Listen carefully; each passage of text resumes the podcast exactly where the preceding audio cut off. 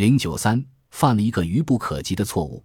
数月后，莫格里奇被派往阿尔及尔，接替与法国军事安全局联络的工作。为此，他得以穿上了少校军服。他看到阿尔及尔到处充满着欣欣向荣的景象，街上的人个个看起来精神饱满、信心十足。他时常在人群中漫步，消磨炎热的夏夜。秘密情报站设在该城一幢高大的楼房里，谍报活动正是从那里逐步扩展到意大利、南斯拉夫、希腊及其他邻近地区。莫格里奇所属的第五科办事处设在克拉斯路，就是在那里，他认识了英国间谍特兰福·威尔森，并对他非凡的个性有了了解。威尔森曾是法国的一位银行经理，法语说得很流利，但发音叽叽咕咕。既吵闹又含糊，尽管如此，莫格里奇仍然觉得他是他所遇到的最富才华的情报官之一。威尔森好像生就一副阴险狡诈的本性。当时驻阿尔及尔的英国情报机关正在充分利用几个倒戈的敌方间谍，其中有一位在那儿服役的法国上校，他一直顺利地工作到战争结束。另一名在丹吉尔的间谍是英国社会名流。他正在那的海滨度假，德国人非常信任他。莫格里奇的法国同行特别喜欢这类间谍，因为他们非常有用。譬如，他们要求那个法国上校向阿伯维尔第二次世界大战期间纳粹德国最高参谋部的中央情报机构申请用袋装硬币代替纸币空投经费。尽管那么做风险很大，然而阿伯维尔立即照办了。不久。法国情报官们用光了汽车轮胎，于是他们又请上校向阿伯维尔申请，并指出，如果在当地购买价格飞涨的车胎，必定会引起人们的注意。阿伯维尔又一次迅速按要求空投了一批车胎给他。莫格里奇突发奇想，建议那个言听计从的上校向阿伯维尔报告，他性生活不顺利，无法集中精力工作，为防暴露身份，他也不愿去妓院。莫格里奇幻想德国人也许会空投下莱茵少女来。返回英国之前，莫格里奇先被派往布林迪西，后于1944年8月12日调往法国。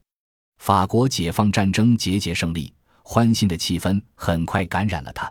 他的工作主要是调查被法国警方以通敌罪逮捕的英国间谍嫌疑犯的情况。盟国过去一直依靠这些和德国政权保持良好关系的间谍，然而法国一旦获得解放，他们全都会陷入危境，很可能被处死，所以情势非常紧迫。如今回首往昔，莫格里奇觉得他在大战中只做了一件有意义的事，那就是尽力帮助那些倒霉的间谍。莫格里奇以他经手的一个案例为素材，写过一个剧本《解放》。剧中有一个法国女间谍爱上了分到他家住宿的一名德国兵。解放后，他被人告发，而他的德国情人也失踪了。解放只是把他变成战争的又一个牺牲品。在现实生活中，莫格里奇可以保护他，但是在剧中，那个德国情人由于那个姑娘的兄弟的出卖而被击毙，最后只剩下姑娘一个人，满怀悲伤，无处诉说。在法国逗留期间。莫格里奇还被派去监视英国作家 P.G. 伍德豪斯。伍德豪斯曾在柏林愚蠢地发表过广播讲话，挑起了一场大论战。好奇心也使莫格里奇想亲眼看看一个受人欢迎的名作家是怎样沦为国家罪人的。举国上下对伍德豪斯的广播讲话抨击得非常激烈。他不仅被开除出牛排俱乐部，而且在《镜报》上出了丑。他的母校杜威奇大学也把他从荣誉册上除名。在他和他妻子艾莎所住的布里斯托尔旅馆里，莫格里奇对他的第一个印象就是，他仿佛是一个性情温和的预科学校教师，秃顶、大个子，穿着猎装、灰色法兰绒裤子和高尔夫球鞋，嘴里叼着烟斗。虽然穿着军服的莫格里奇出现在他面前，对他来说是一个不祥之兆。但是伍德豪斯表现得非常镇定自如。伍德豪斯在托奎特的一个村庄里一直住在1940年夏天，而后他被关押在波兰的托斯特的一所从前是疯人院的战俘营里。伍德豪斯喜欢这种讽刺意味。在囚禁中，伍德豪斯写了三部韵味平平小说和一本《托斯特生活录》。头次见面，他就把这本《生活录》拿给莫格里奇看。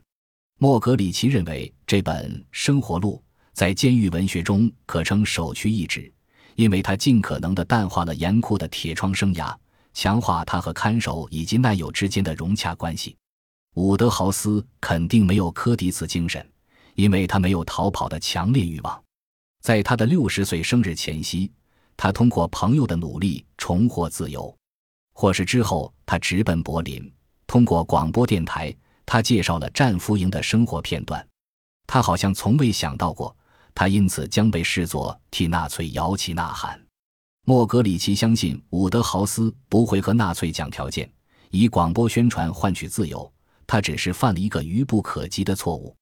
在法国警方首脑举办的宴会上，一个英国客人对两名臭名昭著的英国叛徒。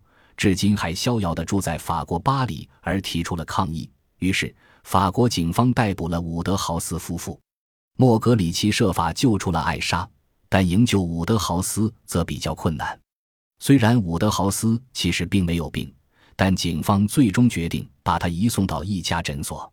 不过，由于没有床位，他只能住进一所妇幼保健院。不久，他摆脱了那种难受的处境。与艾莎一起住在一家安静的旅馆里。